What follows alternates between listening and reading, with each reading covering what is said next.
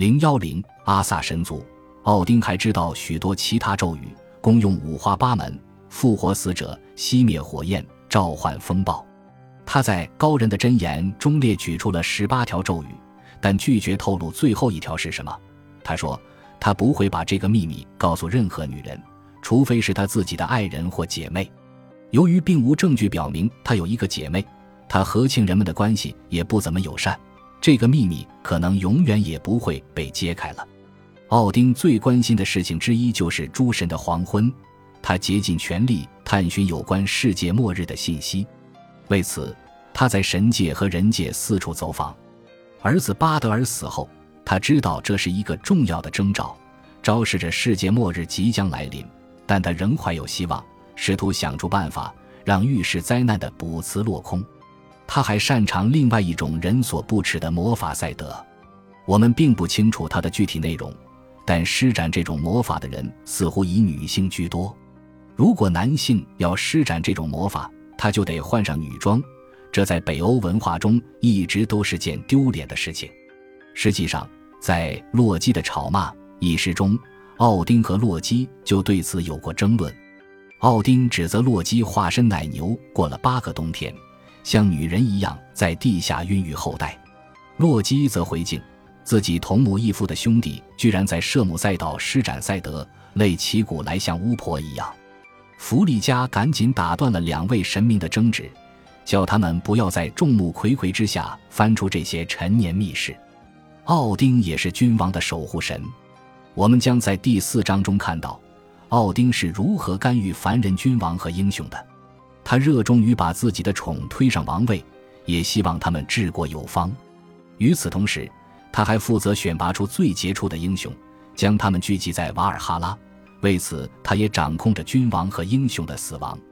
当他行使这一职能的时候，常常让人们认为自己遭到了神明的背弃。在一些诗歌中，抵达英灵殿的勇士们会责备奥丁，公正无误地声讨他背信弃义。卢恩符文是日耳曼语的书写体系，在罗马字母随着基督教进入北欧之前，日耳曼人使用的就是卢恩符文。卢恩符文产生于一世纪初，可能源自莱茵河流域，基于某个版本的罗马字母衍生而出。这些字母适于雕刻，人们可以轻易地把它们刻在石头或木头这类坚硬的表面上。早先的夫萨克字母表由二十四或二十五个字母组成。八世纪晚期，斯堪的纳维亚人把它简化为新版的夫萨克字母表。后来的这套字母表只包含十六个字母。现存的卢恩符文碑铭主要都是用它写就的。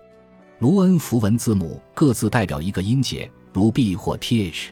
不过，每个卢恩符文还有自己的名字，例如 f 的称呼就是费。在北欧神话中，卢恩符文具有魔法力量，奥丁就是用它魅惑了公主琳达。英雄史诗中提到，有些病人由于雕刻了错误的治愈符文，反而使得病情加重了。索尔的主要职责是保卫神之疆域，抵御巨人的破坏。他大部分时间都在东边游历，挥舞着强有力的雷神之锤，征讨男女巨人。在诸神之中。他与人类的关系尤为紧密，他有两名人类随从，少年叫做提亚尔菲，少女名叫罗斯昆瓦。索尔探险之时常常与洛基为伴，就算洛基有巨人的血缘，索尔也没有对他多加提防。在诸神的黄昏之时，洛基的子嗣中庭巨蟒将从海中崛起，与索尔对决。就像奥丁早早就开始探索诸神的黄昏是否可以避免。索尔也和中庭巨蟒提前有过交锋。关于海姆达尔，我们所知不多。他是诸神的守望者，一直警戒着敌人的动静。在诸神的黄昏之时，他会吹响自己巨大的号角。不知为何，他的听力和奥丁的一只眼睛一样，也失落在密米尔之泉中。不过，这并不妨碍他继续担当哨兵，因为他的听力极为敏锐。连绵羊背上羊毛生长的声音都能听见，人类的社会阶层也是由他建立的。李格的赞歌讲述了海姆达尔化名为李格穿行在人类世界的经历。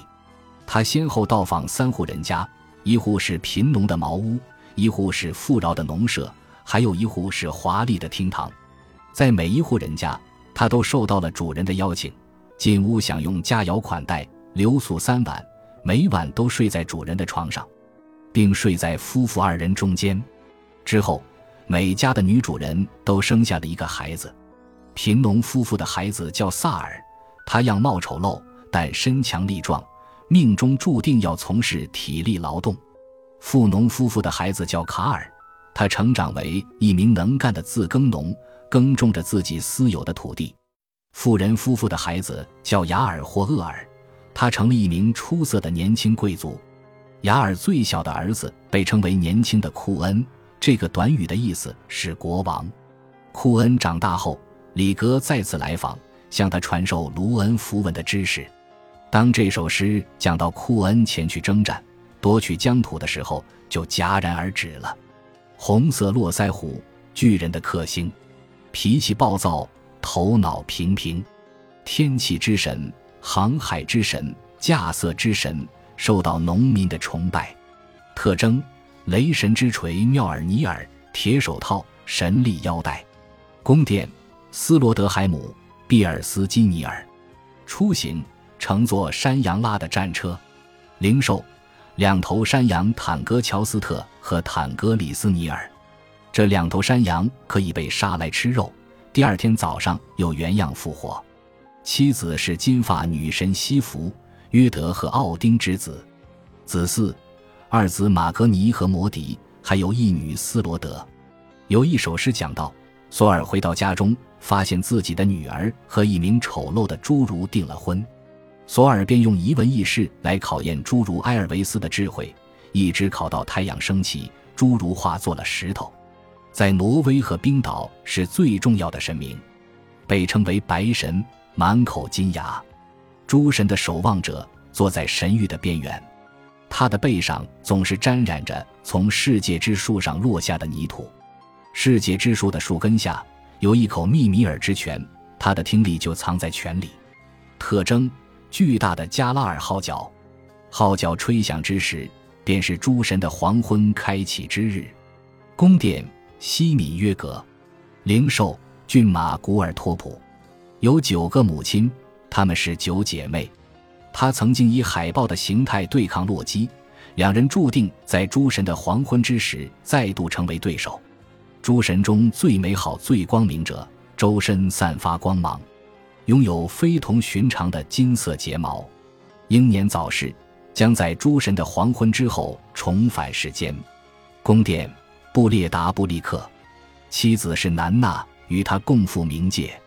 巴德尔在北欧神话中出场不多，只有他的死被详加记叙。第六章中讲述了他是如何被谋杀的。在所有神明中，他的血统最为高贵。